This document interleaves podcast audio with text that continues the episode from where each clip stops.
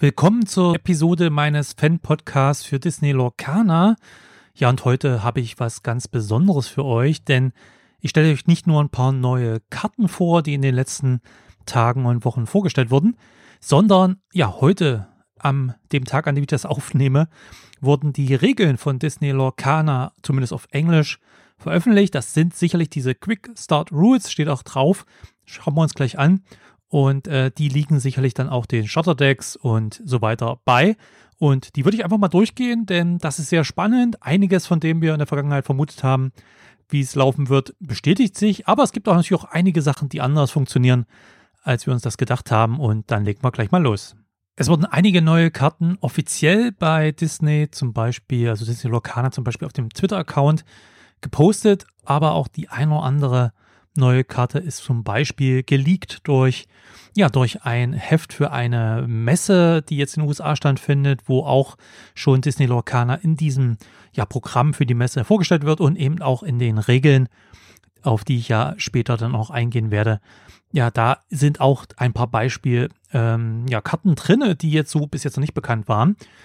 Ich gehe mal langsam durch und zwar haben wir zum einen Tigger und der ist ja nun auch sehr bekannt äh, aus Winnie Pooh und ähm, das ist eine Kreatur, die kostet sechs ähm, Mana beziehungsweise sechs Inks. Also das sind ja die Tinten, die wir benutzen müssen oder bei den Regeln, die ja jetzt auch raus sind, ist ja klar, dass wir halt solche Karten, wie zum Beispiel die von Tigger, die so ein, ja, um dieses Sechseck oben links, wo die Kosten stehen, eben noch so einen Kranz herum haben, dass die halt auch abgeworfen werden können als Inks, also als Tinten in das eigene Tintenfass. Das ist auf Englisch Inkwell.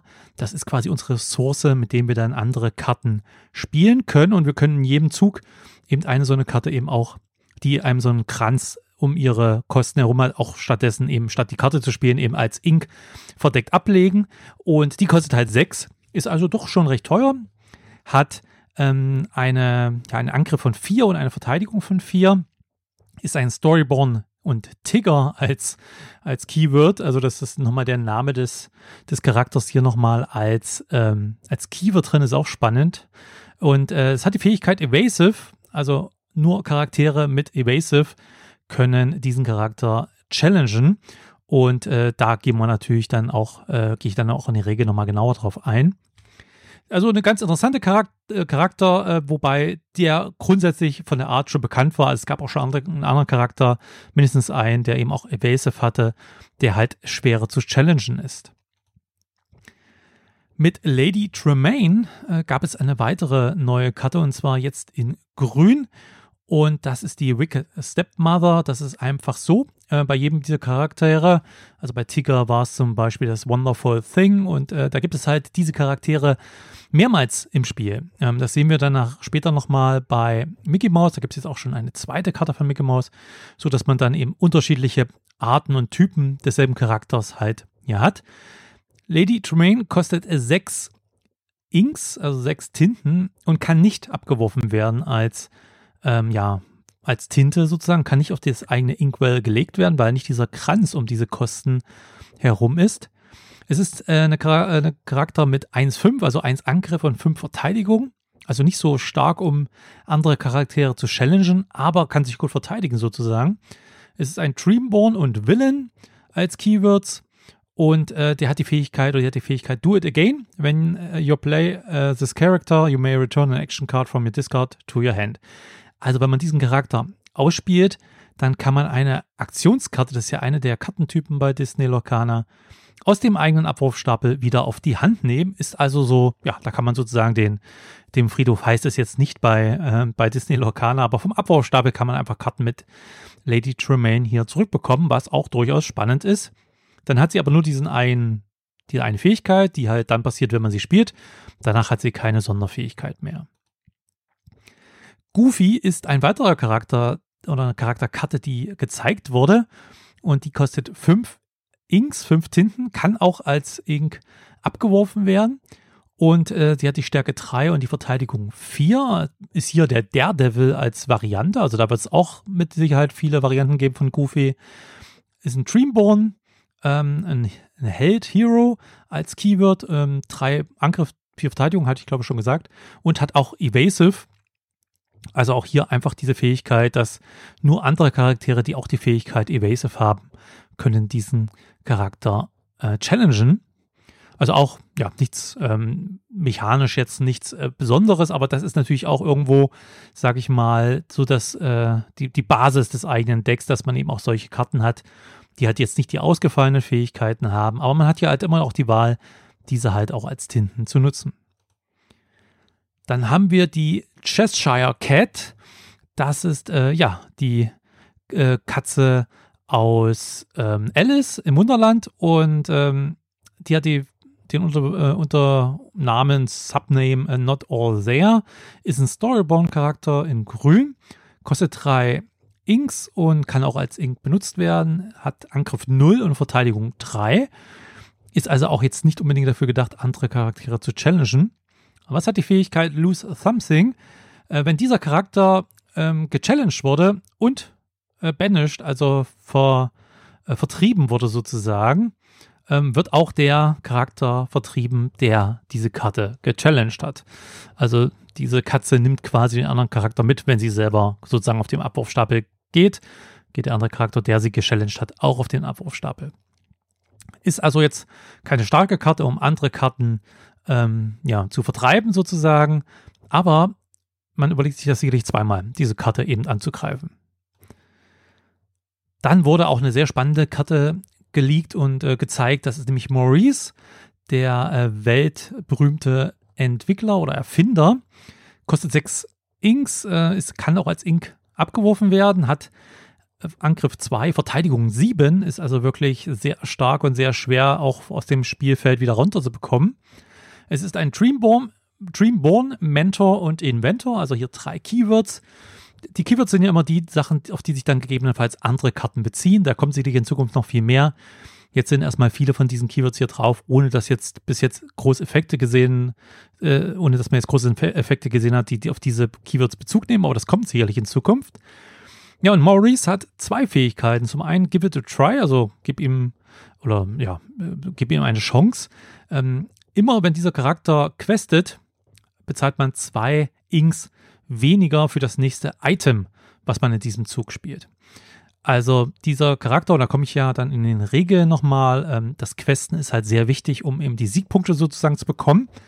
Und wenn man mit diesem Charakter questet, dann kostet das nächste, die nächste Itemkarte, die man in diesem Zug spielt, zwei Inks weniger, was natürlich für so einen Erfinder irgendwie auch ziemlich cool ist und ziemlich thematisch ist. Und die zweite Fähigkeit heißt It Works, also ja, es funktioniert immer wenn du ein Item-Karte spielst, ziehst du auch eine Karte. Also hier, der ist wirklich für Decks super, wo man viel mit Items arbeitet, ist der Maurice wirklich sehr spannend und gefällt mir fast mittlerweile oder von den Karten, die ich bis jetzt gesehen habe, fast am besten, weil es einfach so, so ein schöner äh, Enabler ist, also der halt andere Sachen verbessert und ver vergünstigt. Ja, schön. Dann gab es eine neue Variante von Mickey Mouse, nämlich den Wayward Sorcerer. Also da ist er ein Zauberer und die kostet vier Inks, kann auch als Ink abgeworfen werden, hat drei Angriff, vier Verteidigung und hat diese lila, ähm, ja, lila Farbe, lila Ink, ist ein Dreamborn und Sorcerer als Keywords und er hat auch zwei, zwei Fähigkeiten und zwar Animate Broom und äh, wenn man quasi diese Karte im Spiel hat, dann bezahlt man eine Ink weniger, eine Tinte weniger, um Broom-Charaktere äh, auszuspielen. Das heißt, Mickey Mouse, The Wayward Sorcerer, ja, vergünstigt generell danach das Spielen von Broom-Charakteren. Und es hat noch die, er hat noch die Fähigkeit äh, Ceaseless Worker. Ähm, immer wenn einer von deinen Broom-Charakteren vertrieben wurde in einer Challenge, kannst du diese Karte auf deine Hand zurückbringen. Also sehr stark, würde ich sagen. Also da muss man natürlich äh, schauen, wie man hiermit umgeht. Ähm, hier sind auch zwei Lore- Marker angegeben, äh, die man ja bekommt, wenn man mit dieser Karte eben äh, questet sozusagen. Allerdings, wenn man questet, wird man eben auch angreifbar für Challenges. Das würde ich mir bei Mickey Mouse Wayward Sorcerer durchaus überlegen. Denn wie gesagt, die ermöglicht es halt günstiger, Prune-Charaktere zu spielen. Und wenn die sogar in einer Challenge vertrieben wurden, die eigenen, kann man die wieder auf die Hand nehmen und dann wieder ausspielen. Also ja, ein sehr starker Effekt, wie ich finde. Und dann haben wir Scar. Und das ist eine der Karten, die in den Regeln zu sehen war. Und Scar, der Fairy äh, Usurper, also der äh, wütende ähm, Umstürzer sozusagen. Ähm, kostet vier Tinten, äh, kann auch als Ink verwendet werden, hat 5-3, also 5 Angriff, 3 Verteidigung und ist ein Dreamborn Villain, ähm, hat einen dieser Lore-Marker drauf, ansonsten keine Fähigkeit, zumindest ist hier auf diesem Beispiel, das ich hier sehen konnte von lorcania.de, noch keine Fähigkeit angegeben. Aber die gibt es bei Isma Alchemist, eine, ja, ein Charakter, der kostet zwei Inks, kann auch als Ink abgeworfen werden oder genutzt werden. 2-2, also ist jetzt nicht so stark im Angriff und auch nicht in der Verteidigung, ist ein Dreamborn, Villain und Sorcerer, aber hat die Fähigkeit You're excused, du bist entschuldigt.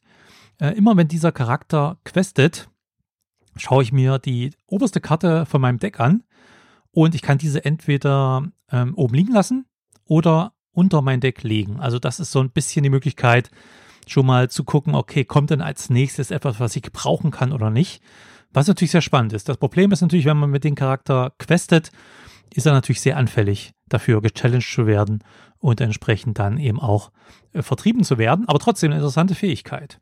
Ja, das waren so acht neue Karten, die für Disney Locana in den letzten Tagen und Wochen gezeigt wurden und äh, fand ich sehr spannend auf jeden Fall. Also ein paar ganz normale Charaktere dabei oder normale Karten, die jetzt nicht so aufregende Fähigkeiten haben, aber auch zwei, drei Karten, die sehr starke Fähigkeiten haben und die eben auch für mich vom Gefühl her sehr stark geeignet sind, um ein Deck darum zu bauen. Ja, also zum Beispiel nochmal der Maurice, äh, Maurice, wo man eben vor allem, denke ich mal, viele Itemkarten haben möchte, weil der halt diese günstiger macht und man bekommt auch noch Card Draw, wenn man Items spielt. Oder eben Mickey Mouse, wo man halt viele Broom-Charaktere spielen möchte, weil man die äh, günstiger spielen kann und auch wieder auf die Hand zurückbekommt, wenn sie verbannt werden. Und ähm, ja, sehr schön, also sehr interessant, ähm, spannend. Ihr könnt ja gerne mal auch einen Kom Kommentar hinterlassen, was ihr so von den Arten der Karten haltet, die ich hier vorgestellt habe und die Disney Locana bisher vorgestellt hat. In den letzten Monaten haben, glaube die ja, Fans oder die, die Personen, die alle auf äh, Disney Locana gewartet haben, auf nichts sehnlicher gewartet als auf die Regeln, denn es gab immer mal wieder kleine Einblicke und wir haben natürlich auch aufgrund der einzelnen Karten, die schon gezeigt wurden, gewisse Effekte gesehen und daraus wurde dann sehr viel spekuliert, wie denn Disney Lorcana funktioniert. Und nun, ja, wurde auf thegamer.com ähm, äh, die Regeln veröffentlicht von Disney Lorcana und zwar sind das die Quickstart Rules und das ist einfach ein doppelseitiges Blatt sozusagen, was sicherlich in den Starterboxen mit drin ist wo halt alle Grundregeln, alle Grundbegriffe und der Spielablauf ja erklärt sind. Und ich möchte mit euch einfach mal zusammen hier durch diese Regeln durchgehen und einfach mal ein bisschen ähm, ja schauen, was da alles dabei ist. Dann schauen wir uns die mal an. Ähm, und zwar ist es so, dass erstmal grundsätzlich erklärt wird, okay, was ist das grundsätzlich für ein Spiel? Es gibt halt diese sechs Tinten und wir ähm, holen uns Decks oder stellen uns eigene Decks zusammen und spielen dann gegeneinander. Ja, und das Hauptziel ist, und äh, das ist hier dann auch erklärt, dass wir der erste Spieler, die erste Spielerin sein sollen, sein wollen, die 20 oder mehr Lore hat. Und das sind die kleinen Marker, diese kleinen Pipse, wie auch immer man die nennen möchte, die auf den Karten rechts unten mit dabei sind. Und äh, ja, wie man dazu kommt, da kommen wir gleich was dazu. Aber jedenfalls wird immer abwechselnd gespielt. Das heißt, jeder macht seinen Zug und dann ist der andere dran und jeder Zug ähm, besteht aus zwei Phasen sozusagen. Aber wir gehen dann mal kurz die Karten durch. Es gibt grundsätzlich drei Arten von Karten und das sind erstmal die Charaktere, es sind die Items und die Aktionskarten. Und die Charaktere sind einfach, das nennt man ja so Character Climbers. Ähm, das sind einfach Charaktere, die man natürlich aus dem äh, Disney-Universum und aus den verschiedenen Disney-Welten kennt. Und die gibt es eben auch nicht nur in einer Form, sondern zum Beispiel jetzt von Mickey Mouse oder auch anderen gibt es jetzt schon unterschiedliche Versionen, die halt unterschiedliche Karten sind, unterschiedliche Effekte haben, auch zu unterschiedlichen Farben zugehörig sind von diesen sechs äh, Inks, von den sechs Tinten. Ähm, und da wird sicherlich auch in Zukunft noch mehr kommen.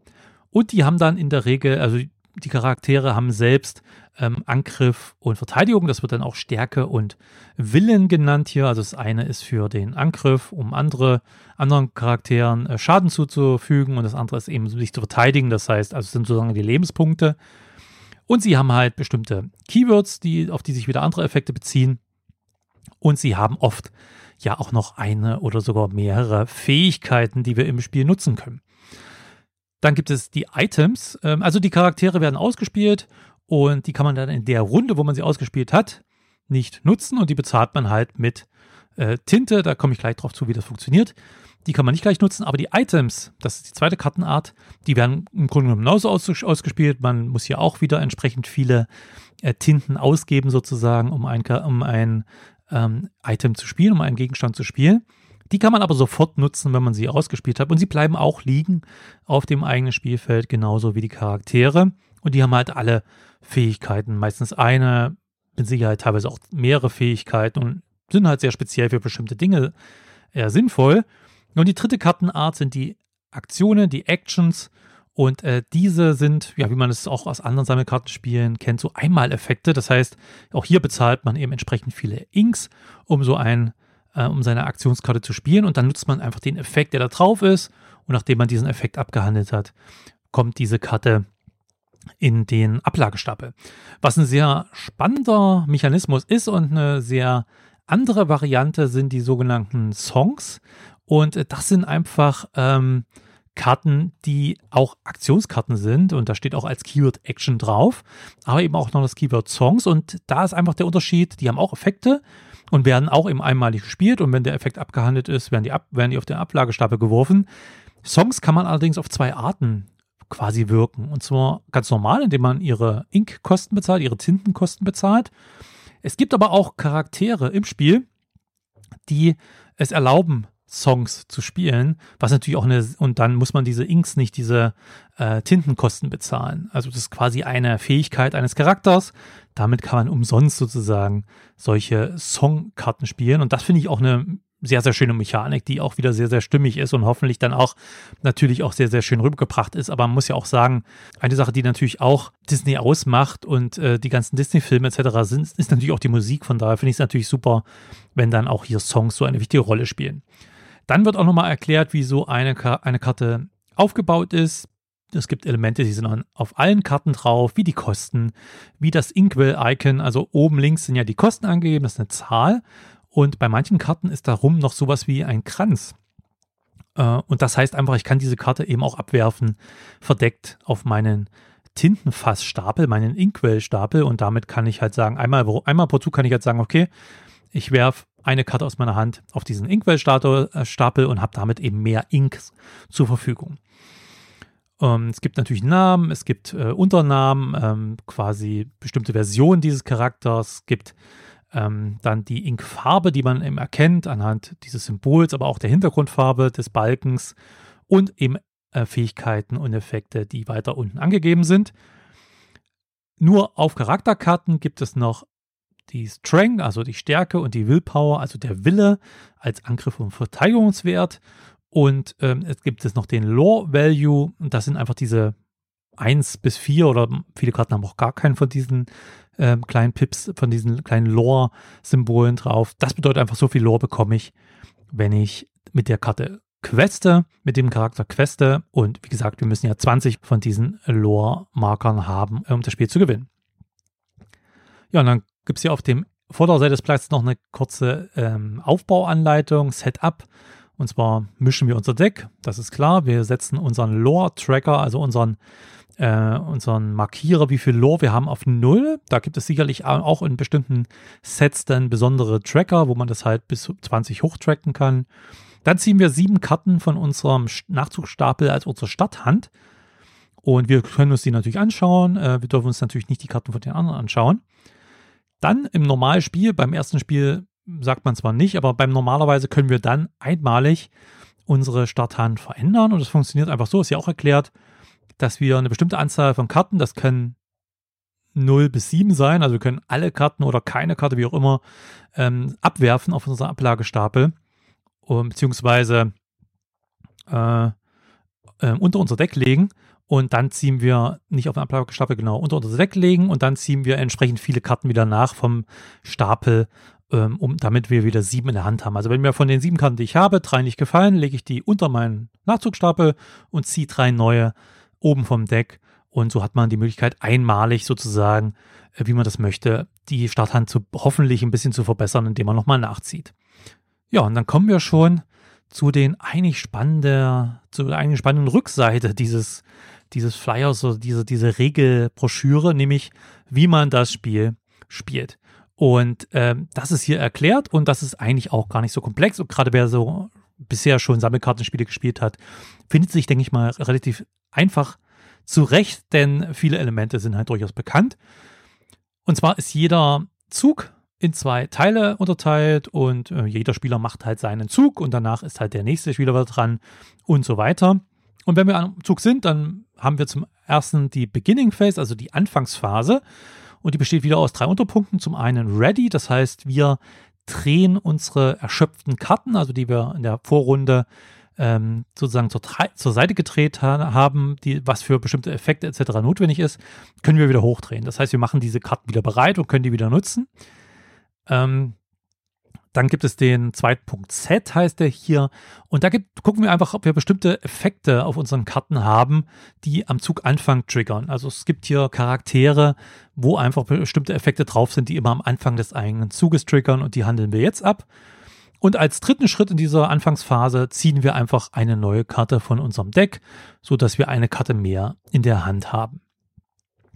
Der erste, am ersten, also beim Anfang, der erste Zug des ersten Spielers wird das nicht gemacht. Das ist ja oft so als Ausgleich dafür, dass diese Person eben anfängt, zieht die nicht nach, aber sobald äh, dann das erste Mal sozusagen der Zug gewechselt wird, ab dann wird immer auch in dieser Phase zieht jeder dann immer eine Karte, wenn er dran ist.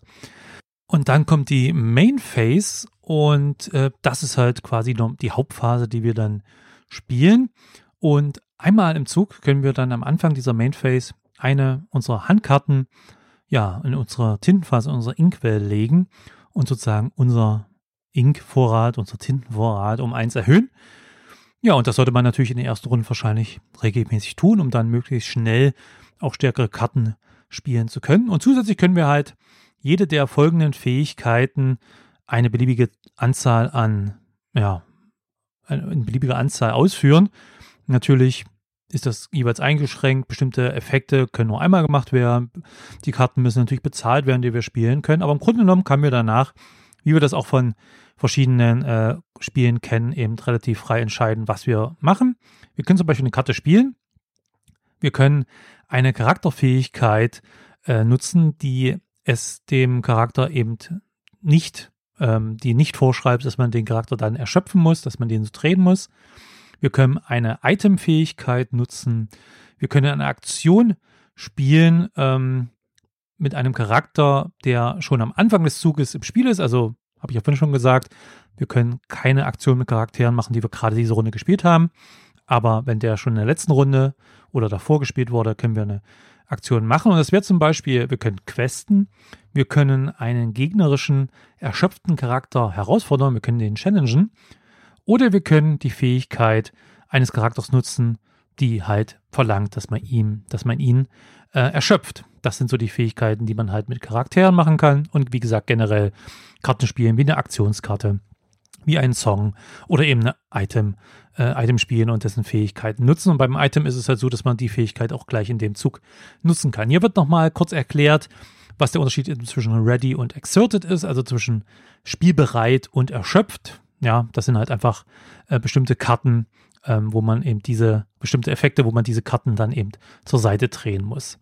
Und dann der Inkwell, also das Tintenfass, das halt nach und nach wächst, indem man immer am Anfang eines Zuges einmal pro Zug sich überlegen kann, okay, ich möchte jetzt eine meiner Handkarten verdeckt auf dieses Tintenfass legen, um halt mehr Tinte dann in Zukunft zur Verfügung zu haben.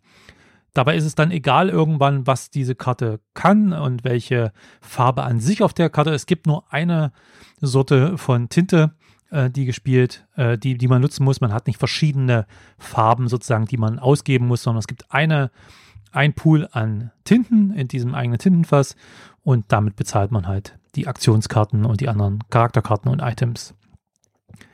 Ja, und eine Karte zu spielen bedeutet einfach, wir legen sie von unserer Hand aufgedeckt vor uns auf den Tisch und drehen dann entsprechend viele Karten aus unserem Inkwell quasi ähm, ja, um und zeigen an, ja, wir haben jetzt diese, diese Tinte in diesem Zug dafür ausgegeben. Ganz wichtig finde ich und spannend ist natürlich das Thema Questing, denn man hat natürlich lange überlegt, wie bekommt man denn an diese Lore, an diese 20 Siegpunkte sozusagen und das funktioniert einfach so, indem man questet. Und Questen heißt einfach, wir sagen, okay, der Charakter, den ich jetzt letzte oder davor ausgespielt habe, letzte Runde oder davor ausgespielt habe, mit dem möchte ich jetzt questen. Das heißt, ich drehe ihn um, ich erschöpfe ihn und dann bekomme ich entsprechend viel Lore, wie auf diesem Charakter abgebildet ist. Also da muss man nicht noch was machen. Questen bedeutet einfach nur, ich ja, erschöpfe diesen, ich drehe diesen Charakter, diese Charakterkarte und bekomme die entsprechende Lore, die da drauf ist. Der Witz ist nun, dass das, das andere, dass der Mitspieler, dass der Gegenüber ähm, dann diese Charaktere challengen kann. Challengen bedeutet, bedeutet einfach, ich kann einen Charakter herausfordern und während Questing oder das Questen halt eigentlich das ist, was uns den Sieg bringt, weil dadurch bekommen wir vor allem Lore, ist es halt eben auch so eine Sache, das macht es halt auch gefährlich, weil solche Charaktere, die eben äh, exerted sind, also die erschöpft sind, die zur Seite gedreht sind, die können gechallenged werden.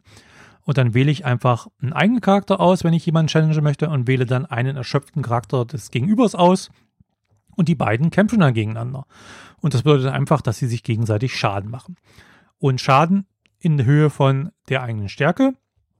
Charaktere haben ja zwei Werte, Stärke und Willen, also was ja quasi Lebenspunkte sind. Und wir teilen halt den Schaden aus und dann legen wir entsprechend viele ähm, Schadensmarker auf den anderen Charakter drauf. Also wenn ich jetzt einen Charakter habe, der drei Stärke hat, lege ich auf den anderen Charakter drei Schadensmarker, drei Schadensmarker drauf. Ja, und wenn dessen Willen, wenn dessen Lebenspunkt sozusagen dann null erreichen, weil genug Schaden drauf liegt, um eben den Willenswert zu erreichen, diesen Lebenspunktewert, ja, dann äh, wird dieser gebanished, wird dieser vertrieben sozusagen und landet auf dem ähm, Abwurfstapel des Spielers, dem der Charakter gehört. Und so kann man halt eben, muss man immer abwägen, man möchte natürlich questen, um sich diese Lore-Punkte zu holen, aber natürlich ist damit das Risiko recht hoch, dass ähm, andere, dass der andere Spieler dann entsprechend challenged und diesen Charakter angreift, um ihn zu schwächen oder ganz aus dem Spiel zu nehmen. Und das finde ich, ein sehr interessanter Mechanismus, da eben dieser Schaden, den man verteilt, eben auch auf den Charakteren liegen bleibt. Ja, im Gegensatz zum Beispiel zu Magic wird dieser Schaden nicht runter oder nicht wieder negiert am Ende des eigenen Zuges, ähm, sondern ja, dieser Schaden bleibt dauerhaft, sodass man immer gucken muss, okay, was will ich mit welchen Charakteren machen, wie schütze ich die vielleicht auch. Es gibt ja, wir haben ja auch schon Karten kennengelernt, äh, die wurden schon äh, bekannt gegeben, die ähm, bestimmte Schutzmechanismen haben, die zum Beispiel ähm, sagen, okay, wenn diese Karte im Spiel ist und kann jemand anderes nur die Karte challengen, kann man halt keine anderen challengen. So schützt man natürlich ein paar andere Karten. Also sehr, sehr interessante Mechanik. Ja, und genau, also Questing bringt uns im Endeffekt die Siegpunkte. Was wir auch noch machen können, wir können Fähigkeiten, die auf Charakterkarten sind, können wir nutzen. Und äh, Items und Charaktere haben halt diese Fähigkeiten. Ähm, die können wir nur in unserem eigenen Zug nutzen, außer steht wie immer etwas anderes auf der Karte drauf. Und diese Fähigkeiten, diese ähm, ja, Effekte, die beeinflussen normalerweise andere Karten, die im Spiel sind. Und im Spiel heißt halt, die wirklich auslegen. Also weder die Handkarten, noch das Nachzugdeck, noch, ähm, noch der Abwurfstapel, noch diese Ink, dieser Inkstapel, den wir uns aufgebaut haben, die sind alle nicht im Spiel, sondern nur die quasi face-up, diese normalen Charaktere und Items, die vor uns liegen, die kann man eben durch solche Effekte ähm, ja, beeinflussen. Und ähm, ja, diese kosten manchmal was, indem man sie äh, ähm, drehen muss, also wieder erschöpfen muss. Sie kosten teilweise auch Inks, um diese Fähigkeiten zu nutzen. Und ähm, aber selbst wenn diese Fähigkeit nicht das Erschöpfen nach sich zieht, kann man solche Fähigkeiten auf einem Charakter immer nur einmal nutzen in einem Zug. Also auch das ist offensichtlich dann eben beschränkt, dass man die eben nicht mehrmals nutzen kann. Ja, und das Spiel endet dann eben, wenn ein Spieler 20 oder mehr Lore-Punkte bekommt ähm, dann gewinnt man. Und wenn das eigene Deck ja leer ist, wenn wir also keine Nachzugkarten mehr haben, dann verlieren wir, wenn wir das nächste Mal wieder Karten ziehen müssten. Also wenn wir nicht mehr in der Lage sind, Karten zu ziehen, weil unser Nachzugstapel leer ist, verlieren wir automatisch das Spiel. Und äh, was ich ja letztes Mal schon vermutet hatte, als ich bei neuen Karten eben auch gelesen hatte, dass man, äh, dass, dass sich das darauf bezog, dass eben mehrere oder die Gegner, aber von die Gegner die Rede, habe ich ja schon vermutet, dass es äh, mehr Personenspiele geben wird. Und genau dazu gibt es ja eben auch drei kurze Sätze sozusagen, ähm, dass eben Multiplayer-Games in Lorcana möglich sind. Ist ein super Zwei-Spieler-Spiel, aber man kann es eben auch mit drei oder mehr Spielern spielen. Im Grunde genommen sind es genau dieselben Regeln. Gibt es erstmal bei diesem ersten Set keine besonderen Regeln, außer dass, ähm, wenn man fertig ist, ist immer der Spieler links neben einem sozusagen dran. Das heißt, es geht reihum, wird gespielt. Ansonsten sind die Regeln genauso wie beim Zweispielerspiel. Und ähm, es gibt noch hingewiesen, wenn bestimmte Fähigkeiten es verlangen, dass ein Spieler oder mehr als ein Spieler etwas zur selben Zeit macht, dann wird es eben auch im, im Uhrzeigersinn, ähm, also linksrum, quasi abgehandelt und äh, müssen die Leute dann entsprechend etwas tun, je nach Effekt, der dort triggert. Und dann wird hier in den Regeln noch kurz darauf eingegangen, wie ein eigenes Deck aufgebaut wird. Und da wird nochmal ganz klar gesagt, okay, jedes Deck muss mindestens 60 Karten haben, also es kann auch größer sein. Und äh, in jedem Deck darf, dürfen nicht mehr als vier Karten, nicht mehr, nicht mal äh, mehr als viermal dieselbe Karte drin sein. Aber Varianten dürfen auch mehr drin sein. Als Beispiel ist angegeben, dass zum Beispiel Elsa, die Snow Queen, die Karte, speziell die Karte, nur viermal im Deck sein darf. Aber wenn man zum Beispiel noch Elsa Queen Regent hat, ähm, was noch eine andere Version ist von Elsa, dann darf man davon natürlich auch bis zu vier Karten im Deck haben. Also man darf Elsa schon häufiger in dem Fall als viermal im Deck haben, aber eben nicht genau dieselbe Karte mehr als viermal. Und, das ist eben auch sehr spannend, war aber auch schon fast klar, jedes Deck, was man selber baut, darf maximal also einer oder zwei Tinten bestehen, also Farbidentitäten. Man darf also nicht äh, alle möglichen Farbkarten durcheinander in ein Deck hauen, sondern eine Single-Farbe oder maximal zwei Farben darf ein Deck enthalten. Ja, und am Ende dieser Anleitung wird dann nochmal kurz darauf eingegangen, wie nochmal die Beginning Phase ist und die Main Phase und noch ein paar kleine Icons erklärt. Und ich muss sagen, das gefällt mir doch schon sehr gut. Ähm, dieser Ablauf ist einfach, ist zugänglich, ist auch schnell erklärt. Trotzdem hat man gerade mit diesem Questing und mit diesem Challenging-Aspekt einen sehr interessanten Mechanik drinne, wo man immer wieder abwägen muss, okay, wie gehe ich jetzt vor? Habe ich Karten in meinem Deck, die mich vielleicht auch schützen, dass ich eben gerade nicht so einfach angreifbar durch das Challenging bin? Ähm, versuche ich eben möglichst schnell sehr starke Karten rauszukriegen, die auch nicht so einfach zu challengen sind. Oder gehe ich mit vielen kleineren Karten ran, ähm, dass ich vielleicht die vielleicht leichter verliere, aber dafür mehr habe und die länger liegen bleiben dass der Schaden bleibt, finde ich sehr spannend. Dass man immer auch wieder entscheiden muss. Ähm, also, ein, also ich mag ja auch Magic sehr, muss ich sagen. Und es ist wirklich von den Fähigkeiten natürlich auch nochmal zwei Level über Disney Lorcana, was natürlich einerseits von der Zielgruppe äh, sicherlich mit der Zielgruppe zu erkennen ist, das Spiel soll ja auch einsteigerfreundlich sein, Disney Lorcana.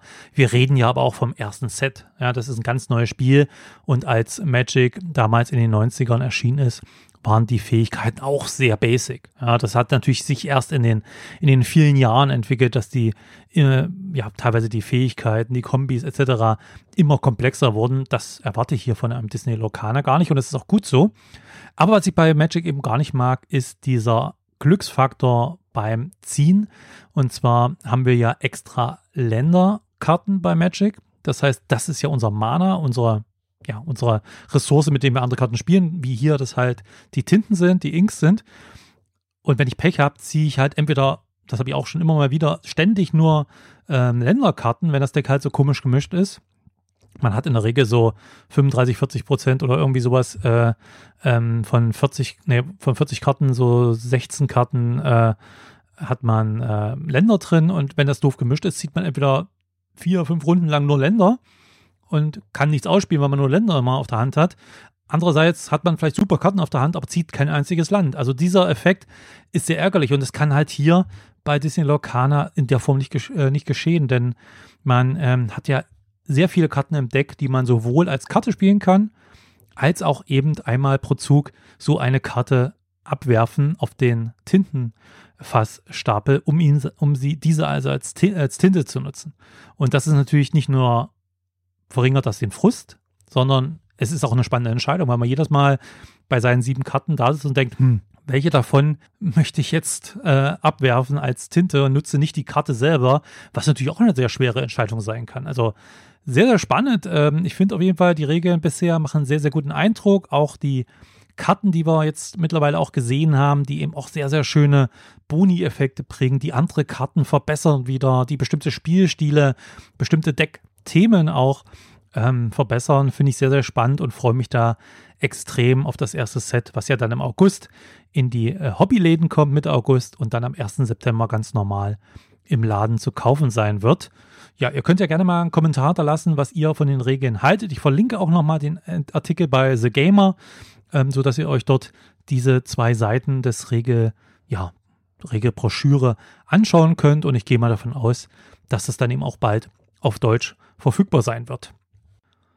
Ja, das war's mit dem heutigen Lorecast. Äh, vielen Dank fürs Zuhören und hoff, ich hoffe, ihr schaltet dann bald wieder ein und ich denke mal, dass es jetzt, wo mehr Informationen rauskommen, auch dann demnächst ähm, häufiger Episoden geben wird.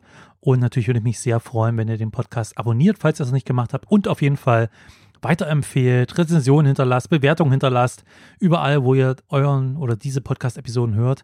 Das hilft mir einfach sehr dabei, noch mehr neue Hörer für den Lorecast zu gewinnen. Danke fürs Zuhören. Mich würde es sehr freuen, wenn du den Lorecast auf Apple Podcast, Spotify und anderen Podcast-Plattformen abonnierst und eine Bewertung abgibst, denn das hilft mir sehr dabei, neue Hörerinnen und Hörer zu gewinnen. Zudem würde es mich freuen, wenn du den Lorecast an Freunde und Familie weiterempfehlst. Vielen Dank. Lorecast ist ein Fan-Podcast und in keiner Weise mit der Walt Disney Company verbunden.